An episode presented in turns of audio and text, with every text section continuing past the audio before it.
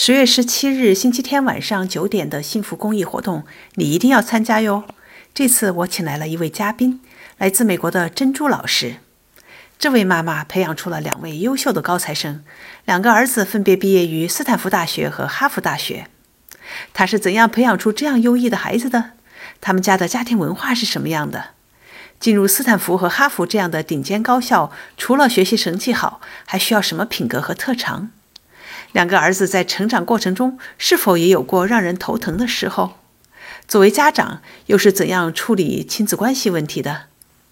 如果你跟我一样好奇，想从珍珠老师这里了解他对孩子的教育方法，而且回答你的亲子关系问题，那就请在北京时间十七号晚上九点参加我们每周的幸福公益分享。咱们腾讯会议上见。